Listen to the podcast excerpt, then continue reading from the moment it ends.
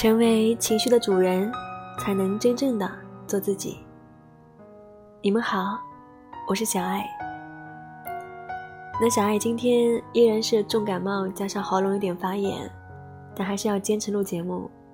嗯，我们今天要讲的情绪是后悔。当我们谈论到某一些情绪，很多人会觉得那个情绪很纯粹，很好懂。比方说愤怒。当你告诉别人我很愤怒的时候，别人很容易就懂了。可是有些情绪不那么纯粹，是夹杂着各式各样纯粹的情绪所组合出来的情绪。像我们今天所要说的后悔，就是这样一种情绪。后悔像是一杯鸡尾酒，鸡尾酒是由不同的成分所调配而成的。所以今天我们就来看看后悔这种情绪里面包含了哪一些成分，哪一些成分对我是有用的，哪一些成分是可以抛开，不要受到它的伤害。有一个有趣的小现象，我可以讲给你们听听看。我们选文章来看的时候，如果文章的标题叫做《达文西最开心的三件事》，比尔盖茨最愤怒的三件事。我们都会觉得跟我们无关呢，那是你开心或者你愤怒的事情。可是我们很难抗拒，去点开来看的文章是达文西最后悔的三件事，或者比尔盖茨如果没有吃到就会很后悔的三种食物。我们看到“后悔”那两个字，我们就会动心。所以衍生出来，我们走进书店。可能会看到想要的畅销书，就取了一个名字，叫做“死之前如果不去玩就会后悔的五十个地方”。或者呢，一个游戏，它的广告词就说：“如果不下载，你就一定会后悔的游戏。”后悔这个词，的确能够打动我们。也就是说，我们对于后悔的惯用语，像是“早知道”或者是“想当初”。这些字眼都意味着，我们想象着自己人生其他的可能性，所以很明显的，年纪越大，人生的可能性就越少。也就是说，年纪越大的人，一旦后悔起来，遗憾的成分居多；可是年纪不大的人，后悔起来，只是意味着，他如果有机会的话，下一次他会改变一个做法。在一九九四年。美国康奈尔大学的吉洛维奇教授，他做了一个研究，研究的是后悔。他发现，后悔有两种，一种是短期的，一种是长期的。短期的后悔是指那些影响的时间跨度比较短的，常常发生在我们的生活当中。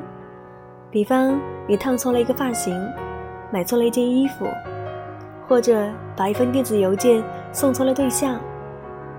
这种短期的后悔，你一听就知道是做错了一件事情；而长期的后悔，是会积累在我们的心里面，慢慢的、温温的，偶尔翻动一下，渐渐的发酵起来，到了最后，会让我们感叹、追悔，觉得为什么我们当初没有那样做？短期的后悔是做错了的事情，长期的后悔。是没有做的事情。至于短期的后悔跟长期的后悔，哪一种比较恐怖呢？当然是长期的后悔比较恐怖。为什么？因为短期的后悔，我们的大脑会负责安慰我们，帮我们自圆其说。哈佛大学的心理学教授 Dan Gilbert，他就说，我们的大脑很擅长有的放矢。也就是有目标的时候，他们的箭就能够射出去。当你做错一件事情，烫坏了一个发型，买错了一件衣服，大脑都能够为你自圆其说，找到理由。大脑会说：“啊，那个发型师，他一直劝我这个发型很适合我，我就听了他的话，结果呢，我就烫了，结果烫坏了。”或者那件衣服当时正在打折，这么便宜，一万块变成一千块，我怎么能够不买呢？就买啦。这是短期的后悔，大脑会帮助我们度过。可是长期的后悔，因为是该做或者想做却没有做的事情，根本没有目标可以安慰，可以自圆其说，大脑就会不知道如何是好。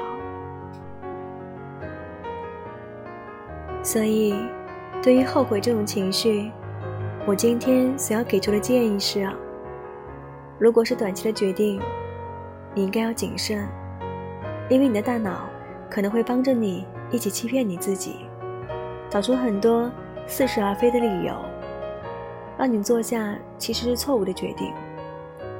至于如果是长期的决定，你要勇敢一点，想做却没有做。不做做看是不知道的。为什么从长期来看，我们想做的事情终究却没有去做呢？其实就是情商课里所介绍的那些负面的情绪在阻挡我们。有可能是恐惧，有可能是空虚感，有可能是羞耻感。这些负面的情绪阻挡着我们，想要向一个人告白的时候。很担心，如果告白却受到了挫折怎么办？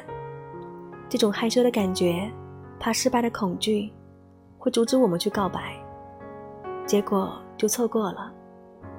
后来感觉到很后悔，有可能后悔一辈子。所以，透过今天的课程，我们如果能够好好的分析后悔这杯鸡尾酒，把里面。我们不要的情绪给排除掉，而剩下那些对我们来讲很有用的情绪，那后悔就会是很正面的。所以，今天这堂课程，我们希望对于后悔这种情绪，做出的第一个小建议是：真正想要做的话，不要完全不做，你起码做一点点。一个一百步的路程。你起码要踏出第一步、第二步、第三步，遭遇到挫折再说，而不要完全不做。另外，第二个小建议是：我们充分理解，后悔是一定会来的，后悔是无可避免的。我非常喜欢的一位文学家，写过《人间词话》的王建安先生，他有过两句诗。这两句诗的内容是：“人生过处唯存悔，知识真实只意疑。”人生过处唯存悔，这是一定的真理。选择了左边就会后悔，怎么没有选右边？选了甲就会后悔，怎么没有选乙？我们的人生就是在这种后悔当中，一次又一次的度过。人生就是选择，只要做了选择，就会有后悔。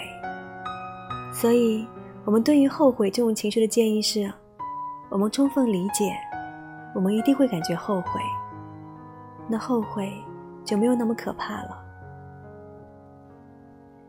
现在是人工智能的时代了，很多机器人跟象棋或者是围棋、西洋棋的大师对下，结果。这些机器人很容易就赢了，是赢在棋艺吗？不是，赢在了计算能力，以及机器人没有后悔这个情绪。很多棋艺方面的大师下错一步棋会感觉到后悔，可是机器人只会感觉到自己下错了，然后从错误当中学习。人类的棋艺大师下错一步棋。感觉到后悔的同时，里面包含着懊恼、沮丧、自责、羞愧。可是机器人下棋的时候下错一步棋，他学习的是下一次我不要再这样下了。很意外的，机器人示范给我们看，在后悔这种情绪当中，排除掉所有其他负面的部分，留下来最积极的部分。我如果懂得后悔，我就知道怎么前进。今天的情商课，我们来做个小练习。英文里面有句话说：“It can be worse。”当事情很糟的时候，为了安慰对方，我们会说：“It can be worse。”就是事情有可能会更糟糕。这句话听到对方耳中，不知道有没有安慰的力量。可是此刻，我们可以拿这句话的态度来做我们的练习。就是最近，你因为什么事情、什么行为、什么东西而感觉到后悔，把它记下来，然后发挥你的想象力，想一下，可不可能更糟？更糟的话是有多糟？把它记下来。来练习面对后悔这种情绪。好了，今天的课程就到这里喽，我们下期再见。